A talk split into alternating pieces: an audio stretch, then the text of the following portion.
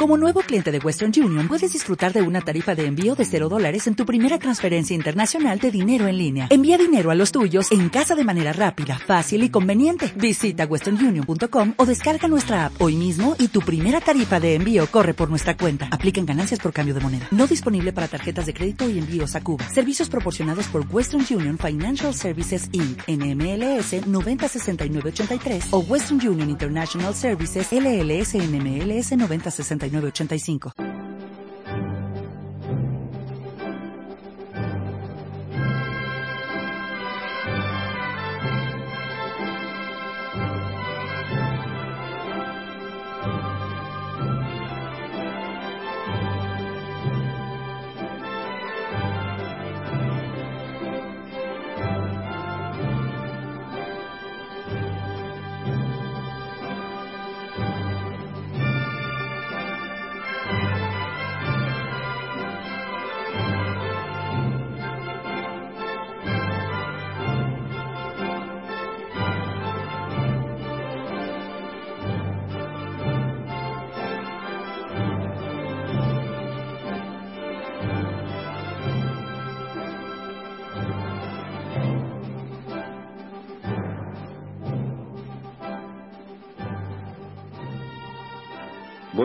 públicos, hoy es martes 18 de marzo de 2014, estamos en Somos Aguas, hoy tenemos un nuevo eh, seguidor nuestro que ha venido a visitarnos, José Radón, ¿qué tal? Hola, muy buenas, encantado de estar con vosotros y de compartir un ratito de la compañía de don Antonio y por supuesto tuyo. Muy bien. Y está don Antonio, por supuesto. ¿Qué, ¿Qué, tal, don Antonio? Eh, primero, encantado de que vengan siempre seguidores a ayudarnos, porque él viene además con su casco de moto, y claro, yo a falta de piernas, pues eh, utilizo los servicios de mis amigos que vienen a oírme y me pagan pues trayendo los periódicos, trayendo tal, muy bien. Pues enhorabuena por estar aquí y gracias por tu ayuda y empecemos a ver la prensa de hoy ya con Pedro. A ver, el país que... Pues sí, el, país en portada, eh, la noticia más destacada sobre la crisis de, de Ucrania. Venga. Vale, la segunda noticia que viene más en pequeño, en portada, y que vamos a tratar ahora, es eh, de noticia de ciencia, que a nosotros nos, nos encanta. Y es que dice que han hallado la prueba del estallido cósmico inicial del Big Bang. Sí, eso es el país. Y en el mundo. En ¿qué el dice? mundo también viene como noticia más destacada en portada sobre Crimea, que dice que el gobierno usa Crimea para desacreditar los planes de más. Y en otra parte de la portada, en pequeño, en la parte de arriba, también hace referencia a esta noticia, en la que dice que los astrónomos hallan desde el Polo Sur las primeras pruebas del Big Bang. Del Big Bang. Aunque también tiene otras noticias que hablan de, del chino más rico que ofrece mm, dinero a botín por el edificio España de Madrid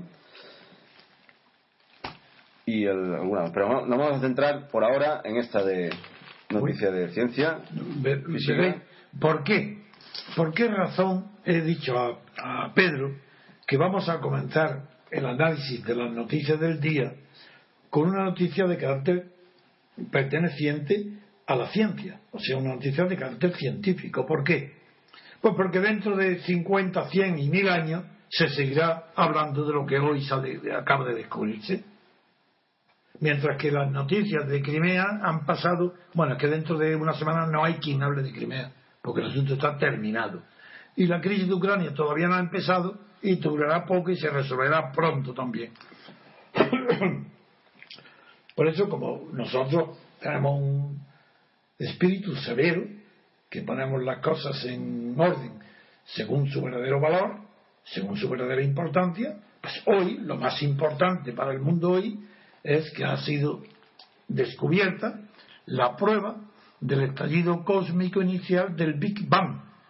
Ha sido en, en, en, el Antártida, en el Polo Sur, donde un telescopio captó ondas y las sigue captando, que dan una clave fundamental para entender los primeros momentos del universo. Bien, yo no voy a entrar, aunque la conozco y la he estudiado desde hace muchísimos años, la teoría del Big Bang, y creo en ella. Y cuando se puso en duda la teoría, yo seguí siendo fiel a la teoría del Big Bang.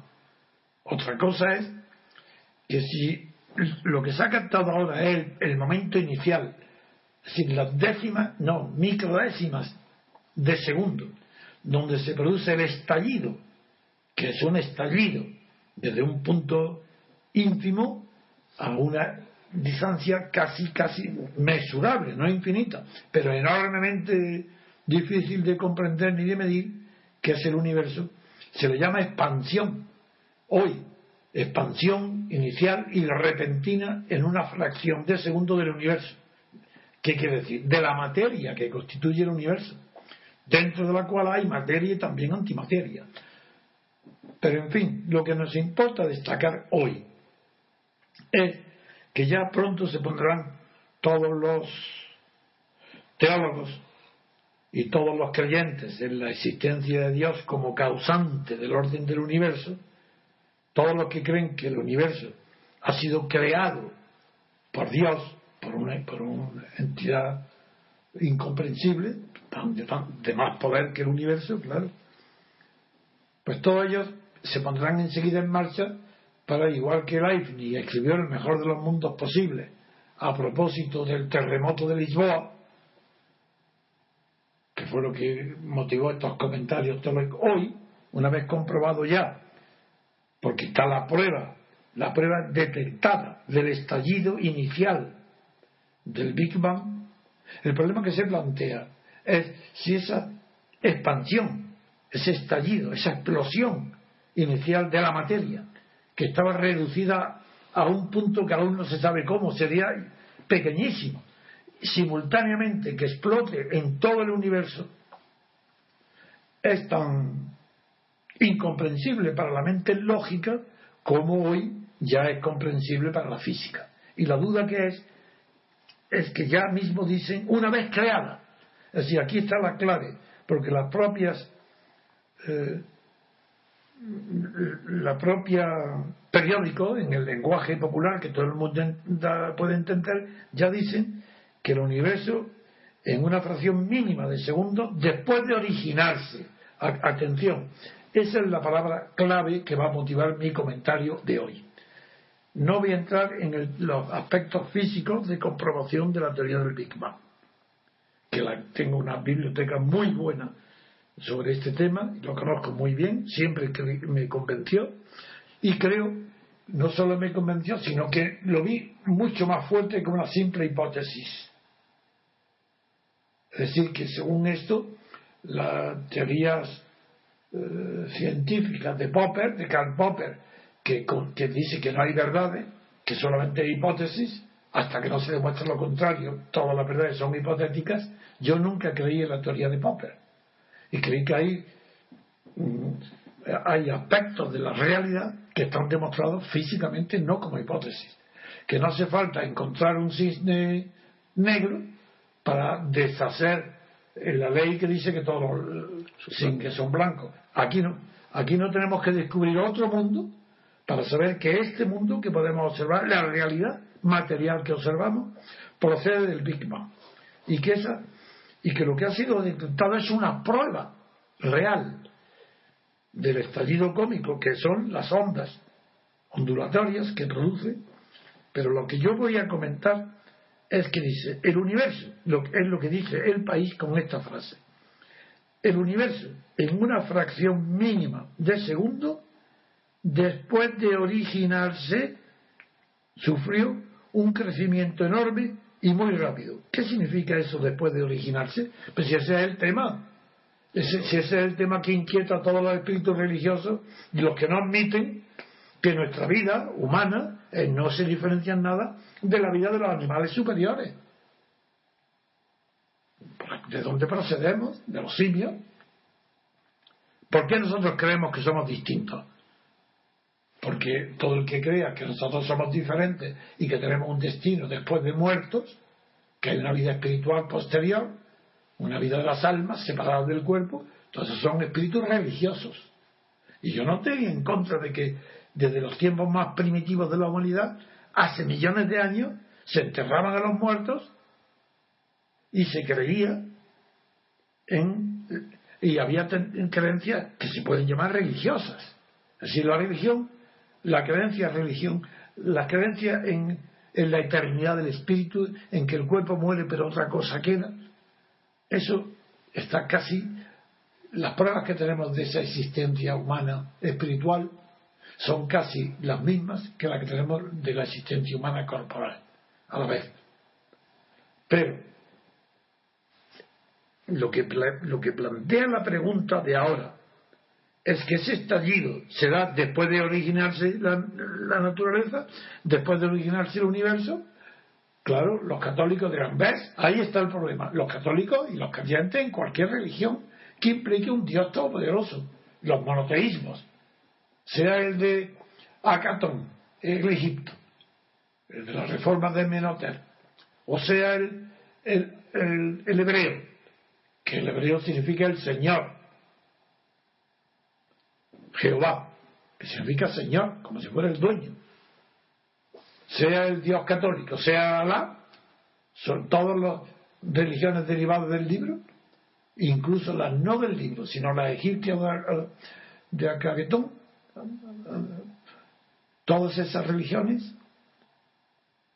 eh, son producto de la creación espiritual del hombre, la creencia humana. Yo soy ateo, como sabéis, nunca lo he escondido, pero tampoco nunca presumo de ello me pasa algo parecido con el patriotismo, que durante 50 años de mi vida he luchado contra Franco sin hablar jamás ni de pronunciar jamás ni el nombre de España ni el patriotismo porque estaba en contra del aprovechamiento por Franco y del régimen dictatorial de la, y sentimientos patrióticos de España para aplastar a los enemigos, a las personas que creíamos en la libertad y no en la dictadura. Pero tan pronto como con esta monarquía dejó de hablarse de España y se sustituye la expresión España por este país, o el Estado español en lugar de España, yo no ceso de hablar España, odio la expresión este país, jamás le he pronunciado en mi vida ni una sola vez, y todos los que utilizan continuamente del PP, del PSOE, de la prensa, es porque son apátridas, aunque no les da miedo confesarlo da miedo, no se atreven a confesar que, son, que sus sentimientos son españoles, pero no se atreven a decirlo para que no los tomen por fachas. Hay que ver hasta dónde puede llegar la perversión del espíritu humano. Que no se atreven a decir España para que no los tomen por falangistas o por fascistas. Es el colmo de ir contra la naturalidad. ¿Pero qué? ¿Pero qué importa lo que piensen de ti? Tienes que decirlo en tus propios sentimientos cuando es necesario cuando Franco no era necesario, sino al contrario, relativizar el concepto de la patria, decir que otras patrias son tan importantes y decisivas como la nuestra, incluso la patria rusa y las patrias de los comunistas siguen siendo patriotas, pues eso tan sencillo durante muchas decenas ha sido combatido, decenas de años ha sido combatido y hoy todavía se sigue siendo este país. ¿Cómo extrañarse de que Cataluña quiera decir que ya no es España? Pero si ha sido abonado el terreno para que se produzca eso. Vuelvo al tema. Ahora estamos en, que la hipótesis de Popper ha sido destruida por la ley que prueba la existencia inicial del Big Bang. Un principio, una ley, una que prueba ese hecho físico está probado y después de originarse el universo de la naturaleza, quiere decir que esta es mi interpretación, que no es que se me haya ocurrido a mí, la leí hace tiempo, hace muchos años, en algún físico, no me acuerdo cuál, y, y participo completamente de ella. De acuerdo, había algo inicial antes del Big Bang, algo. No sabemos exactamente su dimensión. Hay quien dice que una pelota de ping-pong. ¿Y por qué lo saben?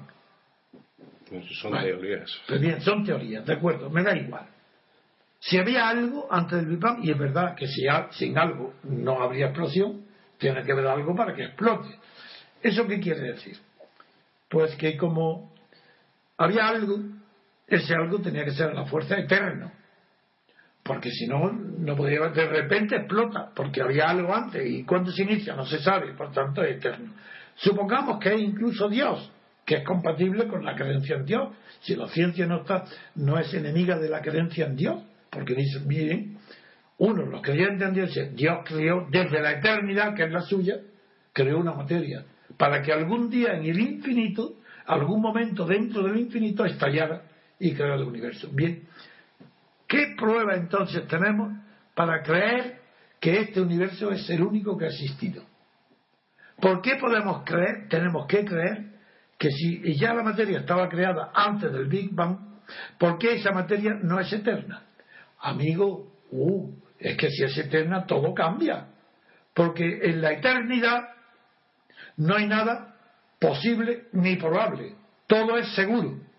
En una eternidad, lo que para nosotros podría ser posible o probable, no. Para la eternidad, lo que es probable o posible es seguro que va a ocurrir. Porque es eterno. Y en la eternidad, ¿cómo no, cómo no va a ocurrir? Todas las posibilidades y todas las probabilidades pueden darse. En la eternidad es seguro. Entonces, ¿qué es lo que yo creo? Pues que si esto es verdad, comprueba que había una materia original previa al estallido, a la expansión, que ahora se le llama a la explosión inicial, ahora se le llama expansión.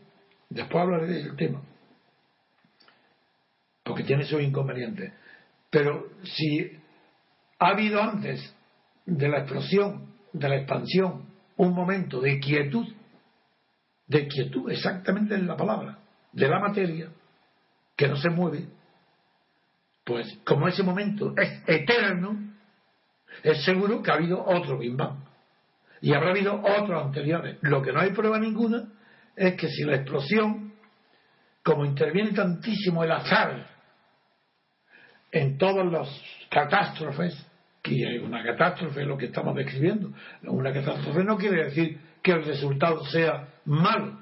Catástrofe es la ruptura repentina de algo estable se convierte en inestable. Pues el Big Bang fue una catástrofe para la estabilidad de la materia o de lo que estaba ya creado, después de originarse.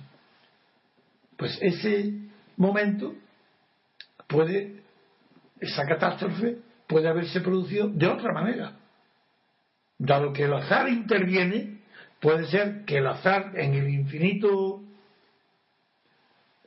en el infinito del espacio y en la eternidad del tiempo se han producido otros Big Bang. Y es posible, no es, no es seguro, pero no se puede tampoco rechazar, que hayan existido otros mundos, otros universos, donde se haya creado algo, un tipo de existencia diferente del que tenemos hoy. Y puede ser que no tuviera la misma configuración, porque el azar sería distinto, no es el de ahora. Y a lo mejor este es difícil que la eternidad sea un caso único.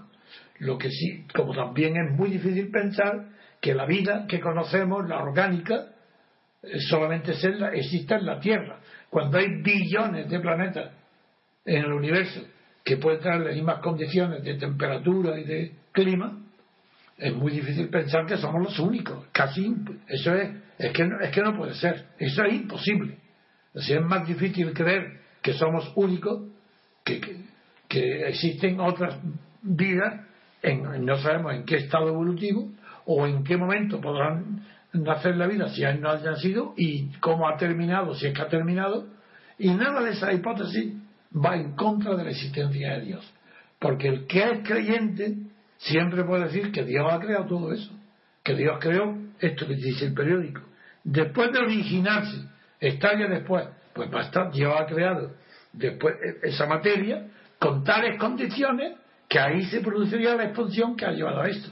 Si, si no, no tiene por qué la Iglesia atacar a la ciencia en el sentido de la física. Porque, bueno, siguen creyendo que. Yo creo que no, porque soy ateo. Yo no creo en la existencia del alma después de la muerte, porque, claro, para creer en Dios hay que creer en el alma después de la muerte, que, que tiene una vida después de morir. Si no, no puedes creer en Dios. Y, y yo, como niego la inmortalidad del alma, niego la base que me permitiría creer en Dios. Si sí creo que lo que queda del hombre es su producto. Las obras del espíritu sí que quedan. Puede ser la literatura, la música, la poesía, la arquitectura, las ciudades, y, que, y quedan mientras haya vida solar. El día que la vida solar se acabe en la Tierra, pues desaparecerá todo vestigio de creación espiritual alguna. Pero eso puede ser que sea dentro de millones y millones de años, aunque la ciencia cada vez está más cerca de predecir cuál es el futuro. No quiero entretenerme más tiempo. Llamo la atención de un hecho que será para siempre adquirido, que es el descubrimiento del estallido cósmico inicial del Big Bang, a que le llaman inflación y antes se llamaba expansión, pero con, que comprueba también la teoría de Einstein de la relatividad Pero claro, si hay expansión, según la teoría de Einstein, tiene que haber luego eh, concentración, con, contracción, porque lo que se expande, mientras tenga fuerza la explosión inicial, continúa la fuerza inicial expandiendo el universo, haciéndolo, ocupando más, no podemos hablar ni siquiera de espacio, ocupando más materia, porque el espacio eh, y el tiempo se crea con el Big Bang. Antes del Big Bang no hay ni espacio ni tiempo. Las nociones de espacio y tiempo nacen con el movimiento espectacular de una expansión. Pero si hay luego, como se, la ciencia ha demostrado que puede haber ya, claro, después de la expansión viene la, lo contrario, la contracción o la contracción o concentración de la materia. Hasta como se ha observado en los agujeros negros, por ejemplo, que, son fenómenos locales dentro del universo, donde se produce el fenómeno contrario de la expansión, donde se reduce todo a, un punto de tal gravedad, de tal peso, que no deja escapar ni la luz. Pues bien, hoy llamo la atención sobre que es un día glorioso para la ciencia. Y pasamos a otra. Bien, pues hacemos una pausa, ponemos música y continuamos.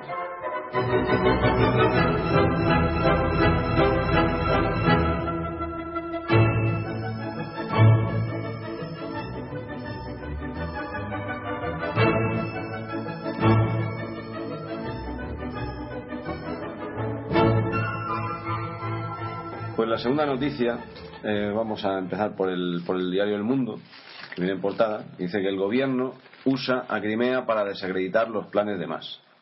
Margallo afirma que el paralelismo entre ambos referendos es absoluto. Y Morenés califica de inaceptable una declaración unilateral de independencia. En la editorial dice que Margallo se equivoca al equiparar el caso de Crimea y Cataluña y destaca que Crimea ha formado parte de Rusia hasta hace 60 años. Y otra cosa es que haya vulnerado la Carta Fundacional de la ONU y el statu quo de Ucrania para huir hacia lo que en torno a un 60% de los ciudadanos considera la madre patria. En páginas interiores dice que Margallo iguala a Cataluña y Crimea y el ministro de Exteriores ve un paralelismo absoluto entre sus procesos de secesión. Morenés acusa a más de amenazar la estabilidad y la vida en paz de los españoles. También habla de Durán, que dice que Durán, ante la fractura, más intentó romper CIU e ir a Europa con ERC, las guerras más crueles son entre hermanos y se separan, que se separan, le recordó su socio. Esto en, el mundo. Si quiere pasamos al país. Claro que sí. El país, eh, portada del titular que más fía la fecha de las elecciones a la movilización en las calles y que el calendario electoral al grado de movilización en las calles. La Asamblea Nacional Catalana convocará protestas constantes para lograr la secesión en 2015. CIU quiere agotar el mandato hasta 2016 para remontar. Y Camacho, la líder del PP en Cataluña, Alicia Sánchez Camacho, es el nombre completo. Sí, sí. Dice que el presidente ha enloquecido. Muy bien. Pues vamos, vamos a comentar, como siempre, con análisis rigurosos y ciertos, sin mentir nunca, ni exagerar nunca, pero diciendo la verdad, aunque parezca la mayor de las exageraciones, comentar, vamos, lo que está sucediendo hoy, ayer, en Cataluña. Veamos, en primer lugar, se están cumpliendo a rajatabla la estrategia y la táctica dibujada como en una batalla militar en aquello que se denomina, desde que lo creó la expresión Israel cuando invadió Cisjordania, lo que se denomina hoja de ruta. La hoja de ruta es una, un plan de acción militar Así, así, a hoja de ruta de acción militar. Lo demás son metáforas. Pues es una, es una acción militar la que ha diseñado una entidad privada, atención, privada, llamada Asamblea Nacional Catalana formada por partidos y sociedades que tiene civiles, que tiene 22.000 socios y 17.000 colaboradores,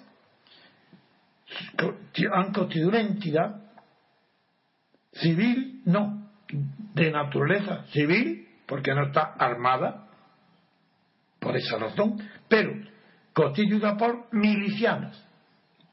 Así lo que hay en Cataluña es una organización que, puede movilizar inmediatamente, en el acto, a cerca de 50.000 milicianos para ocupar el poder político y estatal en Cataluña, antes de proclamar jurídicamente la independencia de Cataluña. ¿Y esto qué es? ¿Algo que yo sé porque alguien me lo ha chivatado? No, señor, esto está publicado desde hace meses en Cataluña, toda la prensa lo sabe todo el mundo y especialmente quien mejor lo sabe es el rey, el príncipe y los dos partidos gubernamentales de España, el, el, PP, es decir, Rajoy, y el PSOE, es decir, Rubalcaba. Esto lo saben mucho mejor que yo porque tienen los documentos originales, lo han leído, lo conocen. Y yo, en cambio, tengo que ir enterándome conforme la prensa y los medios importantes de comunicación van soltando poco a poco los detalles de la verdadera sublevación, rebelión de una parte importante de la sociedad catalana que no quiere, no, se, no quiere seguir sintiéndose española, se quiere separar de España y para ello inventa historia y cultura distinta de la realidad para legitimar en, un pasado lejano sus ansias de independencia estatal.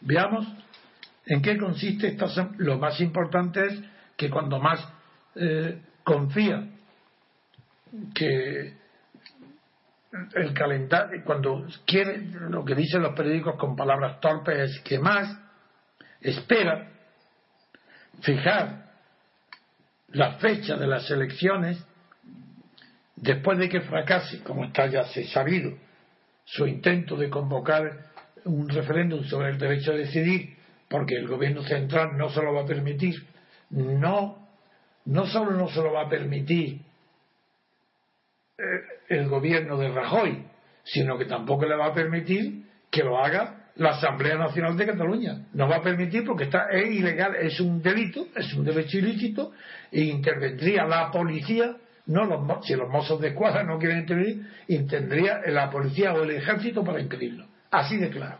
Pero eso no porque tengan ni el rey ni el rey una voluntad decidida de defender España, si ni siquiera saben lo que es España.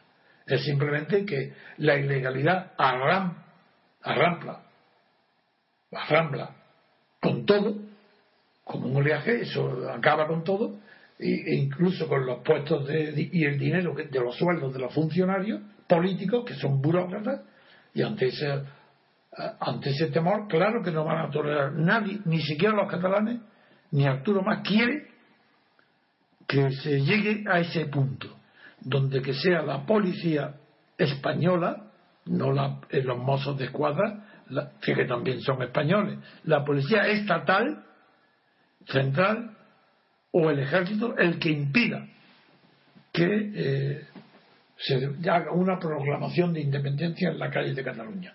Pero vamos a ver, lo que yo quiero decir es, ¿por qué razón? ¿Por qué razón? Bajo Franco yo hacía lo mismo que está haciendo ahora la Asamblea Nacional. Es más, no es que yo hiciera lo mismo, es que cuando yo fundo la Junta Democrática,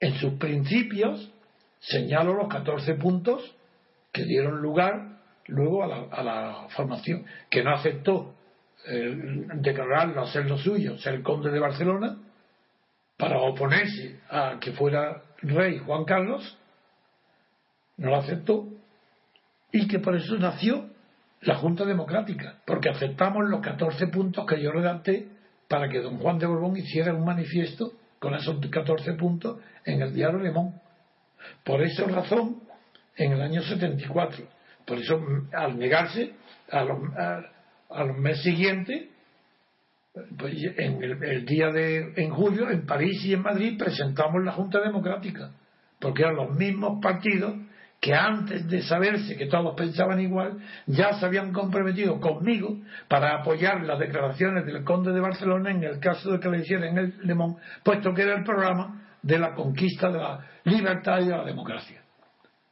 Por esa razón, hoy, ¿qué hace NP?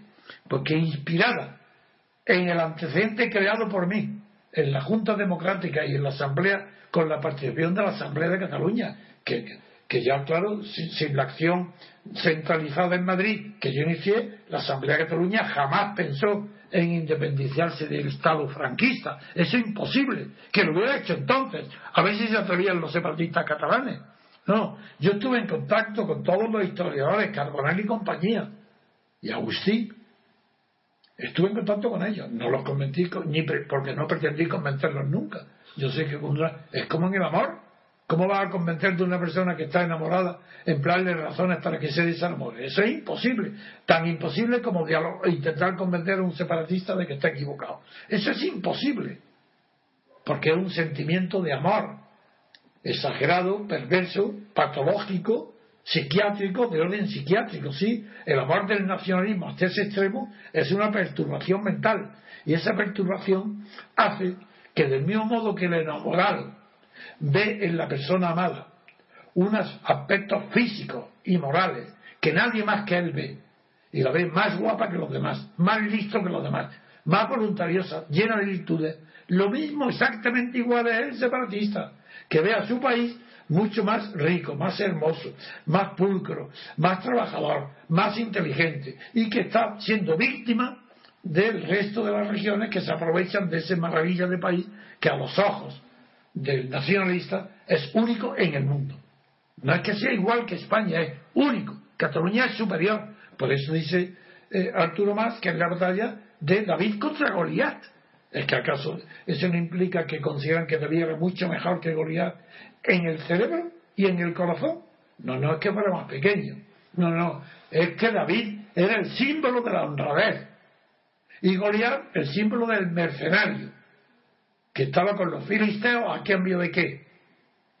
De dinero, nada, estaba incorporado al ejército. Pues esto, esto es lo que eh, en Cataluña está pasando ahora.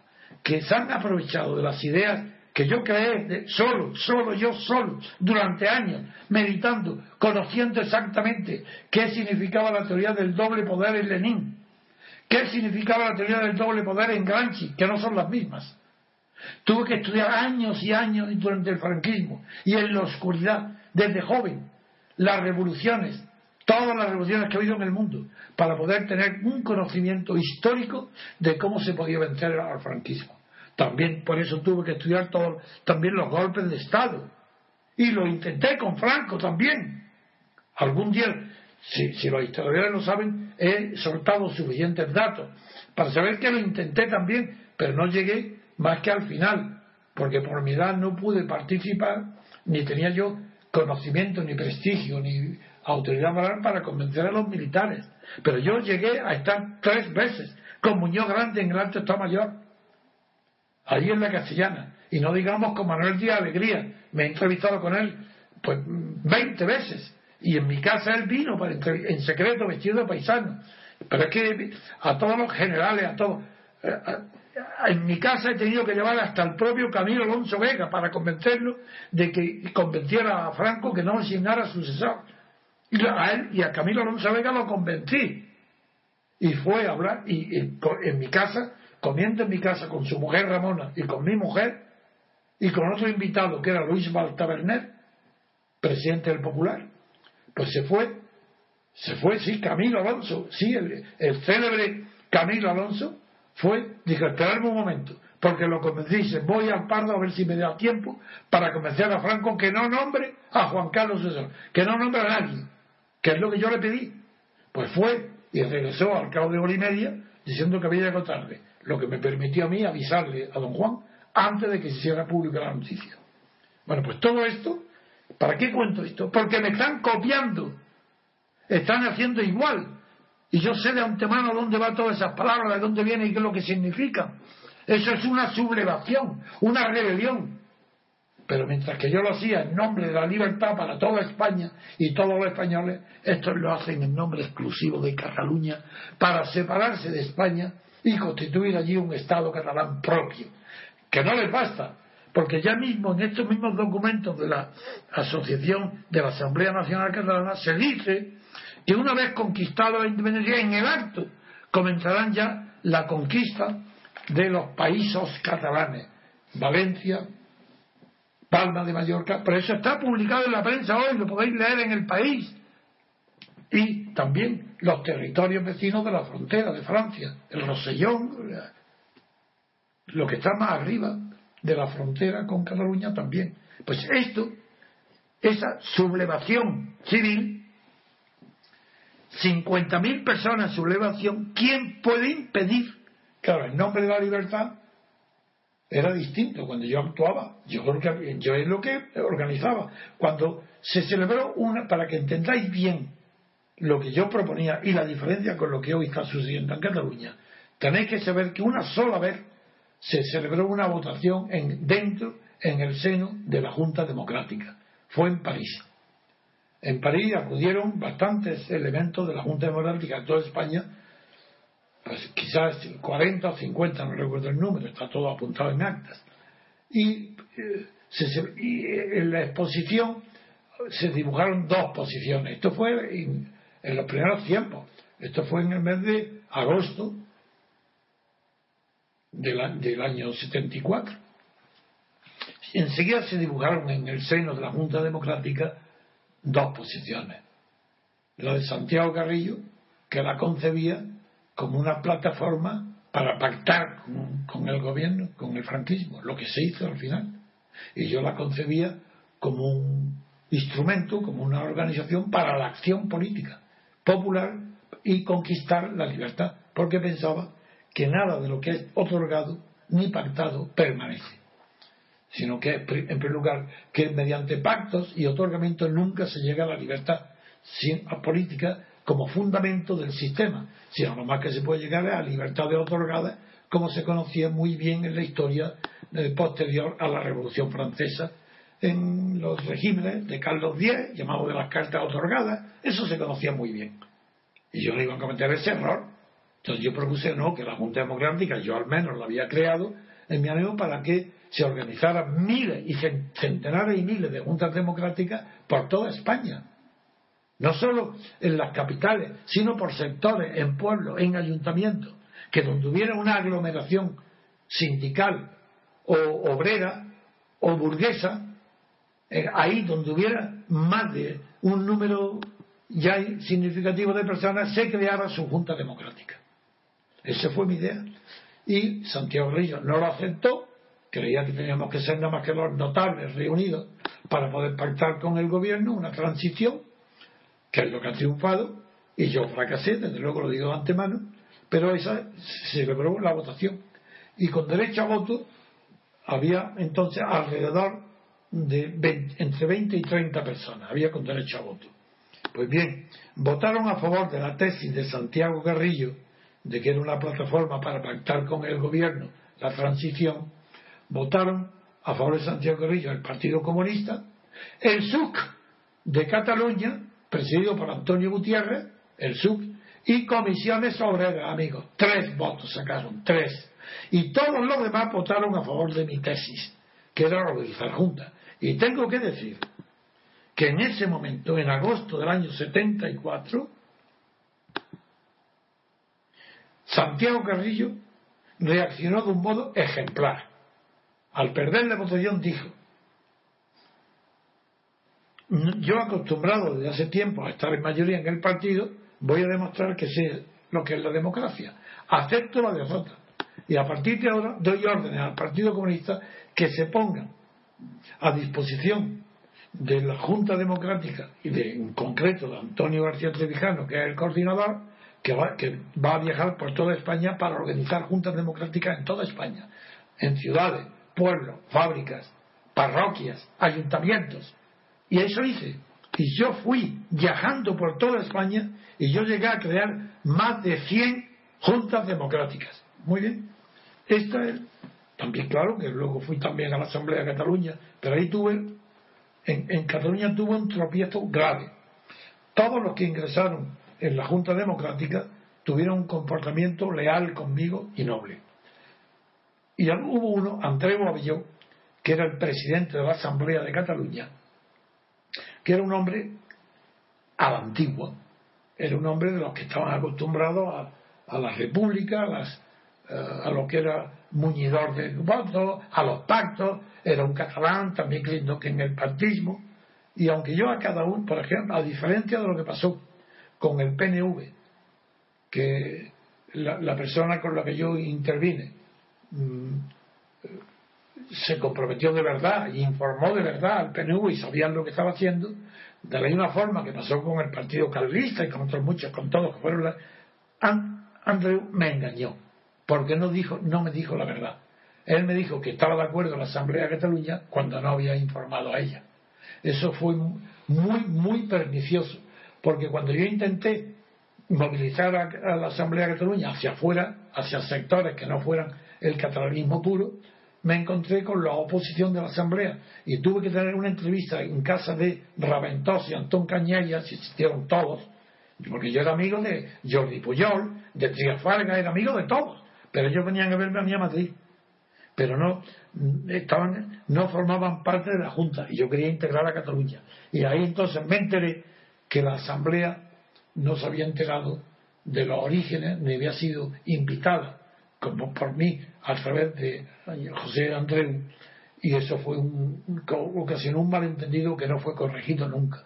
Y una de las causas de que la presencia de la ruptura democrática en Cataluña no estuviera tan definida como estuvo en el resto de España hasta que se produjo la traición de Santiago Carrillo que siguió los pasos de la no de la traición porque Felipe González no traicionó todos sabíamos que Felipe González estaba de acuerdo con el franquismo y que iba a pactar con ellos, porque lo intentó, sí lo intentó con Carlos Arias y con Fraga, ¿cómo lo iba a intentar con Suárez? Eso, eso lo que no es, lo que fue inesperado fue la traición de Santiago Carrillo, que cogió desprevenido a todo el mundo. Y Santiago Carrillo vino a mi casa a darme explicaciones, diciéndome que él personalmente habría hecho lo que yo, pero que como era responsable de un partido, pues tenía que, por el partido, sacrificar la, honestidad, en realidad política, la verdad política, para que fuera legalizado, porque ya no podía sufrir más tiempo la Y yo le dije entonces a él, pues mira, en primer lugar ese partido, si no se legaliza, en las elecciones que conquistara la ruptura democrática, es seguro que obtendría más del 20%. De la manera que has hecho, que es legalizando al Partido Comunista, que la entrevista suya fue en mi casa privada, para, para darme testimonio de su lealtad por la difamación que sufrí en el asunto de Guinea, fue por eso la reunión. Ahí le dije, tú obtendrías con la ruptura democrática pues más de un 20%. En cambio, ahora, pactando con el poder, no va a llegar al 10%. Y, se, y lo tomó a broma. Me digo, hombre, Antonio, no exageres, ¿cómo el 10? Yo estaré en el 20. Digo, no, no, te equivocas, en el 20 estaría con ruptura. Pero con pacto no llega al 10. ¿Para qué? Si ya no te temen, ¿para qué te necesitan? Si tu, tu fuerza era el temor que inspiraba. En cuanto pactes, dejan de temerte y no eres nada. Se acabó el Partido Comunista. Palabra de honor, estas fueron mis palabras delante de su mujer en mi casa de Plaza de Cristo Rey, número 4 en el mismo sitio donde vino también don Juan para entrevistarse con Día de Alegría.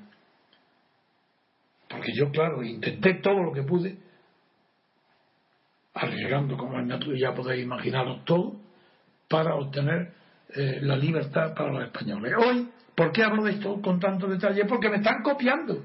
Porque lo que dicen, si leí el periódico, yo no lo voy a leer.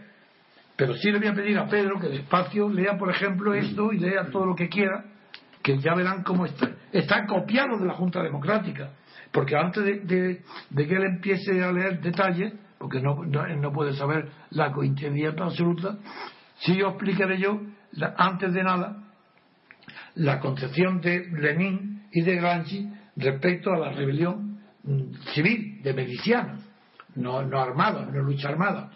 Pues Lenin eh, eh, fue el primero que diferenció claramente la crisis de Estado respecto de la crisis de gobierno, diciendo que la crisis de Estado se produce cuando falla la autoridad, cuando desaparece la autoridad y literalmente de los magistrados. Magistrados entiende no solo los jueces, sino los cargos públicos. Todos los cargos eran la magistratura, como en Roma ya. Cuando no hay autoridad, cuando entre ellos no se respetan unos a otros, eso es señal de crisis de Estado. A diferencia de la crisis de gobierno que se arregla con un cambio de gobierno. Pues la crisis de Estado no se arregla más que con cambios de forma de Estado. Eso es Lenin. Y Lenin para eso propuso la teoría del doble poder, que fue constituir, constituir lo que se llaman los soviets, que fue ahí, fue en la lucha que hubo en la clandestinidad entre bolcheviques y mencheviques, pues, Lenin le dio ya el nombre de los bolcheviques, que era la minoría revolucionaria, pero organizándolo en soviet dentro también de la sociedad civil, pero tuvo una ventaja, y es que no llegó a, a desarrollar esa teoría por la guerra. La guerra europea, la mundial, le, le dio a Lenin una carta inesperada, que fue la decisiva para el triunfo de la Revolución de Octubre. La carta que le dio es que los milicianos, los agricultores, los campesinos, eh, no querían la guerra, no estaban preparados para la guerra ni la querían. Entonces, claro, fue muy fácil unir la revolución a la paz, aunque fuera perdiendo territorio ruso. Paz a cambio de territorio, como se piden los palestinos y los israelitas. Pues enfrentado Lenin con Trotsky, que no quería, se demostró que era Lenin el más inteligente, que dijo, pero ¿qué nos importa? Hagamos que triunfe la revolución, que damos a cambio de la paz y el respeto, que nos respeten las fuerzas internacionales armadas que están luchando contra Rusia, hagamos la paz con ellos, que buscamos nuestro, cedamos terreno y, y, cuando triunfe la revolución, ese terreno lo ganaremos, y como si fue la realidad. Bueno, pues Lenin no llegó a desarrollar bien eh, su. Eh, eh, por eso, porque la guerra le evitó. En cambio, Gramsci, en los años siguientes, a, los 17, a los 18, en los años 1917, 18, 19, que en el norte, sobre todo en Milán y Turín, en el, en el Piemonte, que se produjeron muchísimas sublevaciones locales que terminaban, como ahora en España Marina Leda ocupa las tierras, pues ocuparon fábricas. Y Lenin ya, y perdón, Gramsci, eh, fuera, antes fuera de la cárcel y luego desde la cárcel, dirigió unas tácticas bastante inteligentes de ocupación de fábricas. Esa ocupación era con una diferencia. Esa ocupación para Gramsci, un hombre muy, muy inteligente y muy honesto, no era solamente un instrumento para la conquista del poder, es decir, la conquista del Estado, que es la palabra entonces de moda, la conquista del Estado, la que copió luego aquí en España los Ramiros de Ledesma y falangistas que establecieron la teoría de la conquista del Estado. Eso está tomado de Gramsci. Muy bien, Gramsci lo que hizo es no solo la ocupación de fábricas era un procedimiento para conquistar el Estado, no era mucho más profundo su reflexión, más profunda que la de Lenin. Y es que eso, si el obrero ocupa la fábrica y la administra, está prefigurando el futuro Estado socialista. Entonces lo que está construyendo es una sociedad socialista antes de ocupar el poder del Estado. Lo que está preparando el futuro Estado. Esa era la teoría profunda y desde luego de, una honestidad absoluta y de coherente con la teoría socialista. Yo nunca fui socialista, nunca fui leninista, nunca fui marxista, ni un solo día. Y nunca fui gramsciano, pero admiro muchísimo la vida y la obra de Lenin y de Gramsci. Y es verdad que en algo, algo tomé de ello, en la práctica, en la práctica, en mi acción política contra Franco tanto en la primera parte, cuando no existían sindicatos, pues tenía que moverme con el golpe de Estado porque no había nadie, ni sindicatos ni de estudiantes siquiera, ni comisiones obreras. ¿Qué iba a hacer? No tenía más que intentar golpe de Estado. ¿Y en nombre de quién podía dar los militares? En nombre del rey no, podía, no tenía otra. esa es la razón por la cual, siendo yo republicano, sin embargo, una temporada importante de mi vida la dediqué a que el rey titular de la corona, futuro rey, conde de Barcelona, aceptara que mi colaboración, que fue para él fue indispensable para que si triunfaba mi estrategia, él fuera rey de España con la condición de un periodo de libertad total de información y después un referéndum donde se eligiera no sí o no, sino que se eligiera de verdad la forma de Estado, monarquía o república, segundo, la forma de gobierno, parlamentario o presidencialista, y tercero, la forma del Estado, de la administración del Estado central o autonómica. Esas tres cuestiones están planteadas en mi escrito desde el año, desde el final de los años 60. Bueno, pues esto es lo que está copiando hoy en Cataluña. Esos escritos, esa difusión mía, esas permanentes conversaciones con todos los que han sido luego dirigentes en Cataluña, empezando por Jordi Pujol, Trías Fargas, Reventós, Antón Cañella, a todos, con todos, le he explicado al pormenor todo esto. Y hoy me, me sorprendo que hasta mis propias palabras, mis propias expresiones las veo traducidas en esta Asamblea Nacional de Cataluña que propone un plan de, ocupación y de, agitación permanente para que movilizar en las próximas semanas empieza ya a todos sus miembros, que son entre unos 40.000, para a ver lo que tú, mientras tanto, has podido subrayar y leerme de la Asamblea para no repetir yo mis propias ideas en la Junta Democrática contra Franco. Sí.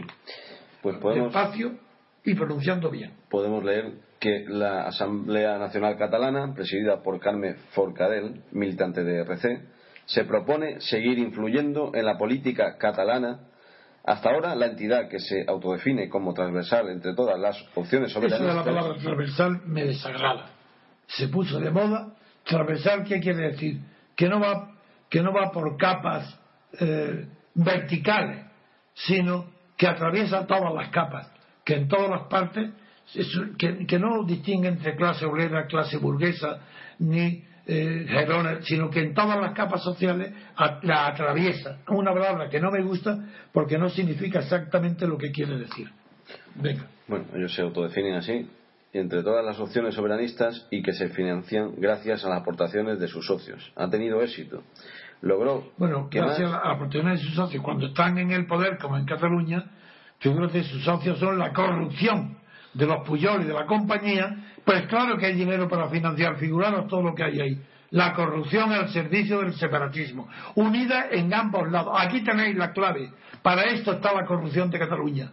Aparte para enriquecerse su familia como los hijos de Oriol. Pero aquí está también otra de las claves.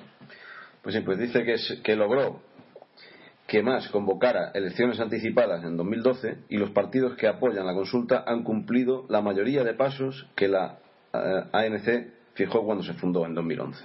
En 2011 se fundó esta asamblea. La protesta de la ANC buscará centrar permanentemente la atención de los medios internacionales en la situación de Cataluña, con protestas constantes. Bueno, eso ahí han fracasado y fracasarán. Eso yo no lo hice, no, yo lo hice, pero ¿qué, ¿cómo lo hice yo?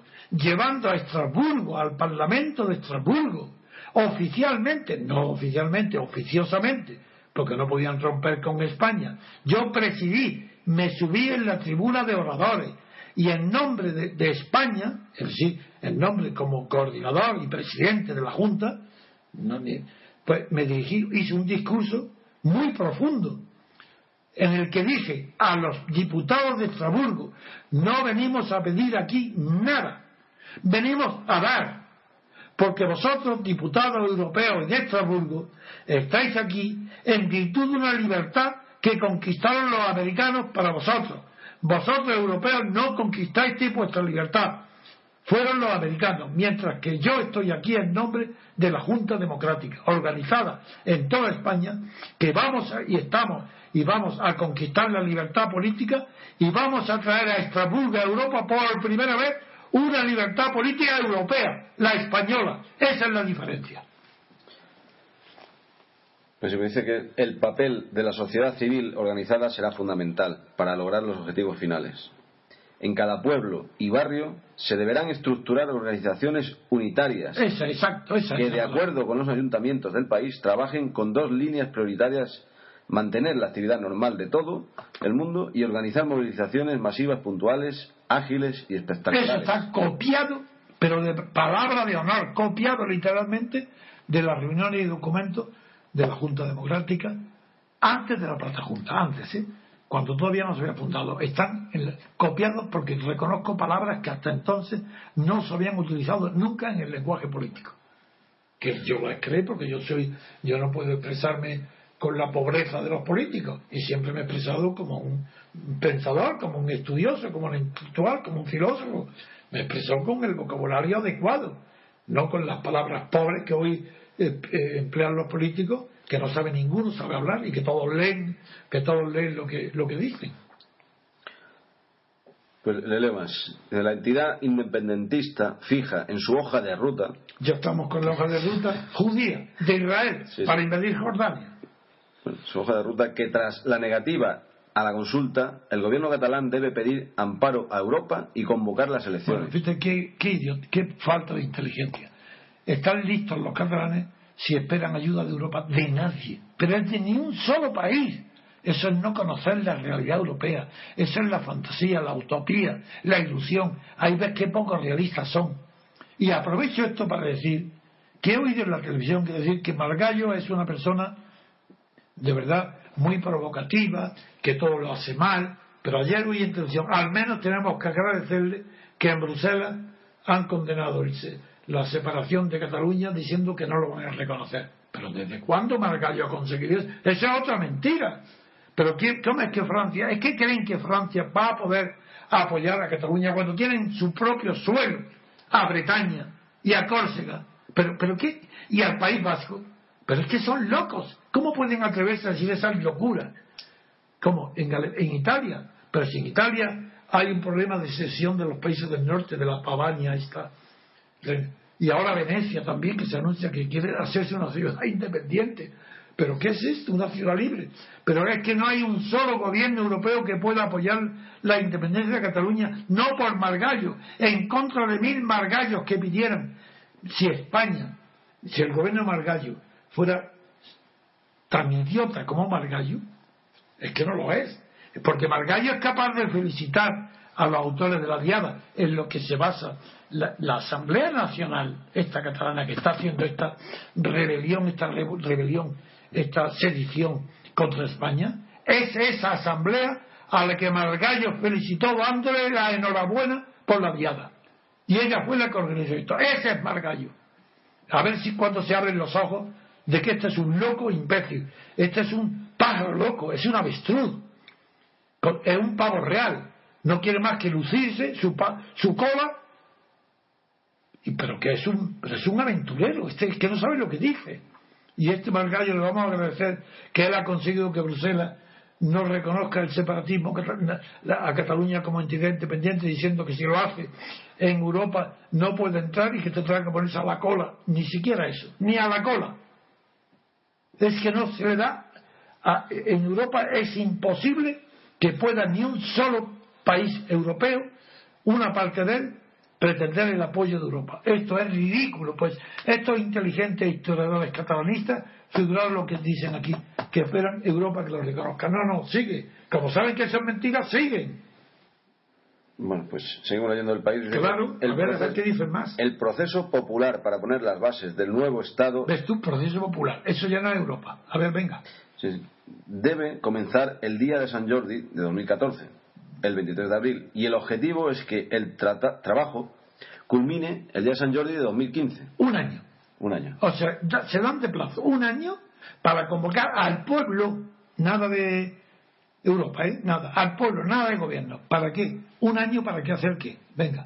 Bueno, pues dice que las elecciones plebiscitarias son uno de los cuatro escenarios que plantea la ANC Vamos en el documento. Venga. Los dos primeros apuntan a que la consulta se celebre, ya sea con el permiso del Estado o de forma unilateral por parte de la Generalitat. Como ninguno de esos dos va a suceder, eso es, no hay entre un millón de posibilidades ni una, ni, que, ni con autorización ni sin autorización, eso es imposible porque es un delito flagrante, ya sería el colmo. Los delitos, aunque no sean flagrantes, hay que perseguirlos. Pero si son flagrantes, es que el culpable de que no los persiga va a la cárcel. Entonces, pues eso nada. como ni ellos Sigamos los no lo dos. creen, pasamos a los dos siguientes. Esos dos, nada, a ver los otros. Los otros dos escenarios que contemplan Aunque no ENCE, sé si esto que tienes subrayado tú aquí. Eso ya- era- ya lo hemos dicho, ¿eh? De acuerdo, pasa al siguiente. Los otros dos escenarios que contempla la ANC son las elecciones plebiscitarias y la suspensión de la autonomía. Venga, vamos a empezar con las elecciones plebiscitarias. Esto no se ha explicado lo suficiente y es muy sencillo y muy tonto. Eh, en primer lugar, implica que todos los partidos separatistas, por tanto hay que excluir al PSOE y hay que excluir al PP y hay que excluir a los que allí votan, Ciudadanos por Cataluña, si se presenta, o a, a UIP, eso, excluir a esos partidos y a Vox Populi si se presentaran. Es decir, todos los partidos separatistas tienen que, en su programa electoral, todos comprometerse a los diputados que estén en la lista, porque aquí no se votan por distrito, son listas. Ojo, el sistema proporcional. Los partidos se comprometen a que sus elegidos en el- la asamblea voten la independencia. Así que sería una independencia no resultado de un referéndum, que lo han rechazado las dos posibilidades, eso no puede ser.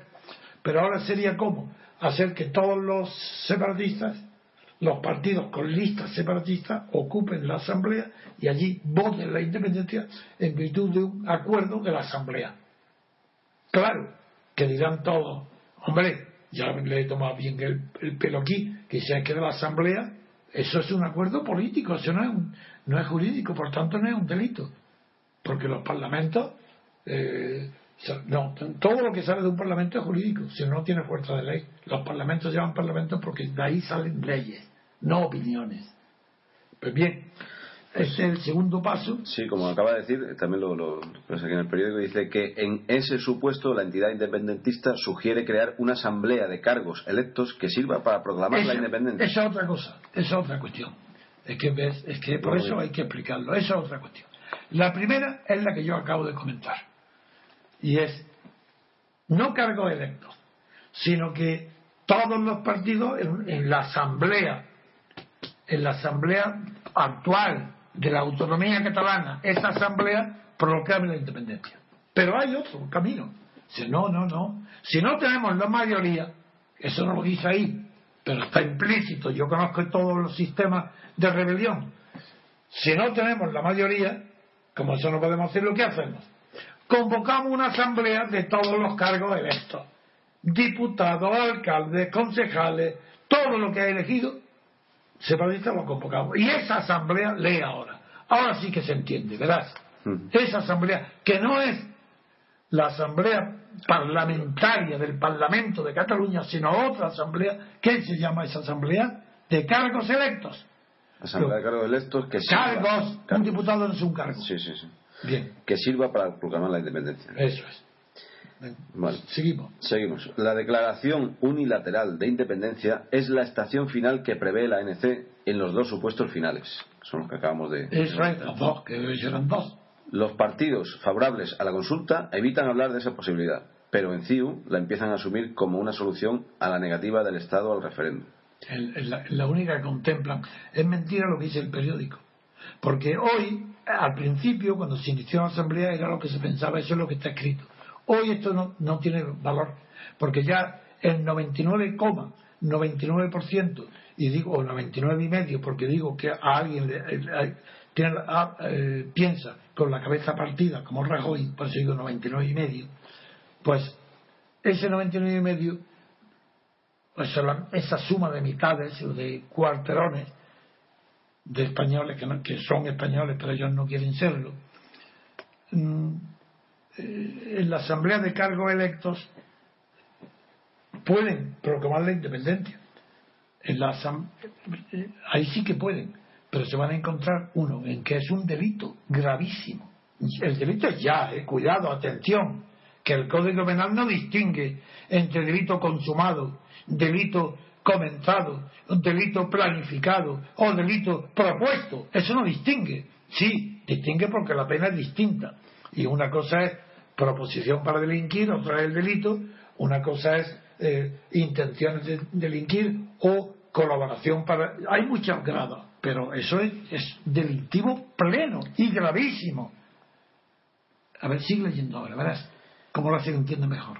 Sí, la declaración unilateral de independencia es la estación final que prevé la ANC en los dos supuestos finales. No, en los dos no, en el último, el final no. Sí, los dos no, porque eso va a fracasar. Sigue. Los partidos favorables a la consulta evitan hablar de esta posibilidad, pero en CIU la empiezan a asumir como una solución a la Sí, señor. negativa del Estado al referéndum. Eso es como está hoy. Hoy la situación es que ya están pensando todo en las elecciones plebiscitarias como primer paso y el segundo, sobre todo, en la asamblea de cargos ele- ele- elegidos. Eso es lo que están pensando todos. Sigue. Bueno, pues vamos ya al final, que dice que la ANC no le ve problemas a la declaración unilateral y pide que tras la proclamación los gobernantes catalanes luchen por el reconocimiento electoral y redacten una nueva constitución de la República Catalana. Sí, señor. Ese es el final. Así está copiado literalmente de mi plan escrito, que el final de la Junta Democrática era conquista de las libertades y después- lo que no dicen aquí es que yo ponía un periodo. Es más, irónicamente, entonces tengo escrito, digo, lo justo sería un periodo de información de 40 años.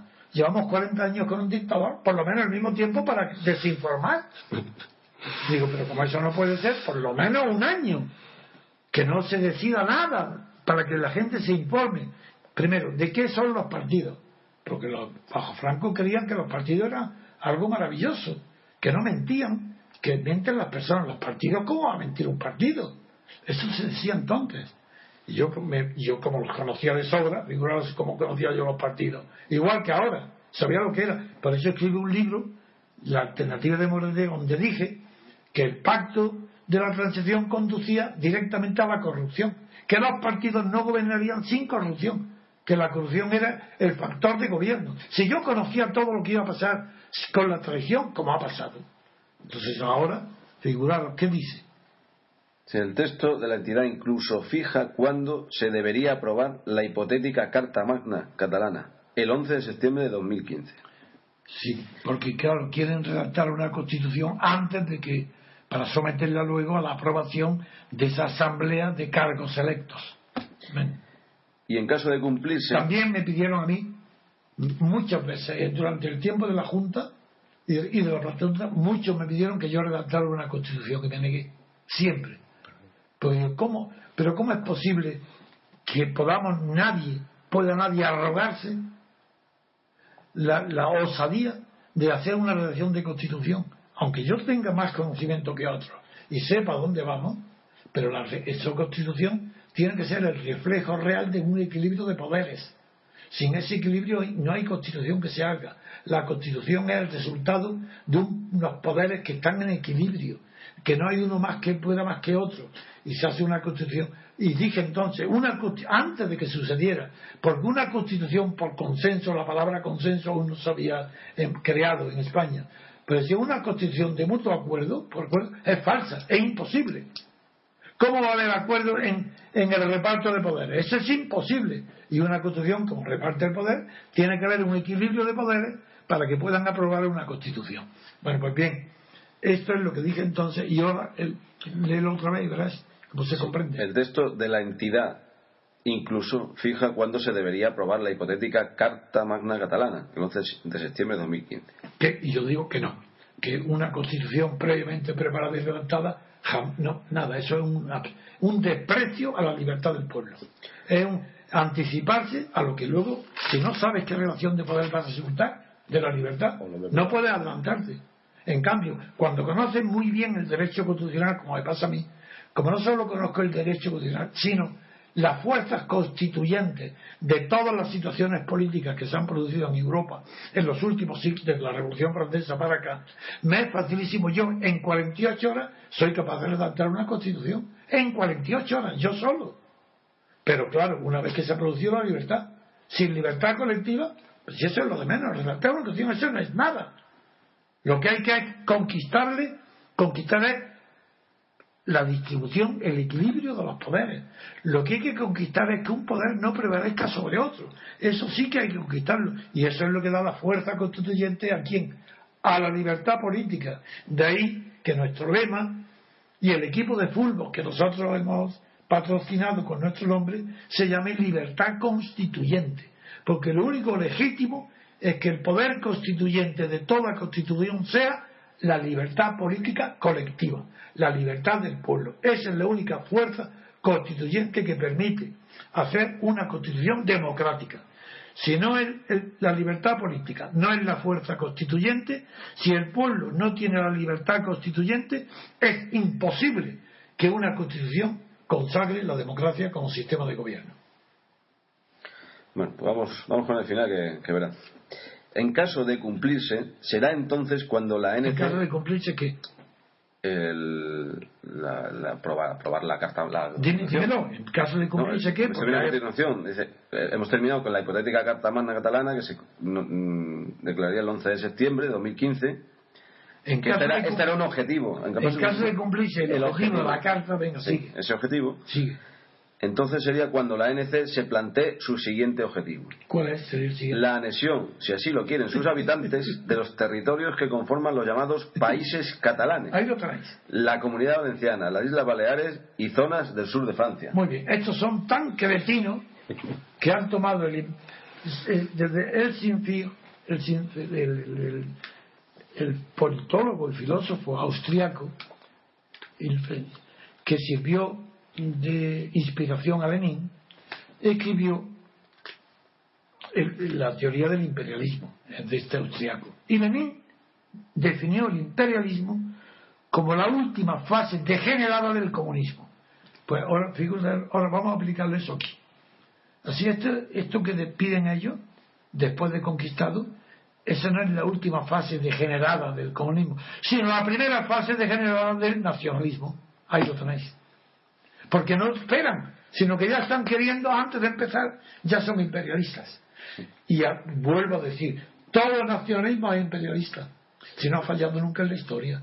Por, si, no puede, porque no tiene fuerza. Pero todo nacionalismo, por pequeño que sea, contiene dentro el germen del imperialismo. No, no tiene otro segundo objetivo, este es el segundo. ¿Cuál? Que este es el de anexionar los, los te estoy diciendo, te estoy, acabo de decir que todo el nacionalismo, claro, todo el nacionalismo tiene, contiene en su germen el imperialismo. Pero estos son tan idiotas, tan menos, que lo han puesto como primer objetivo, porque al decirlo, antes de que nazca, ya el nacionalismo está impregnado desde el nacimiento de imperialismo. Eso es lo que quiero decir con ese segundo objetivo. Que eso es prueba de que son torpes mentales, que no tienen cultura política, que no saben lo que dicen, que no son más que unos vanidosos que quieren ser cabezas de ratoncito. Pues hasta aquí el programa de hoy. Esperemos que os guste. Eh, y nos escuchamos en el próximo programa. Muchas gracias, José, por, por estar aquí. Muchas gracias. Bien. Muchas gracias a José por su visita. Y un saludo a todos.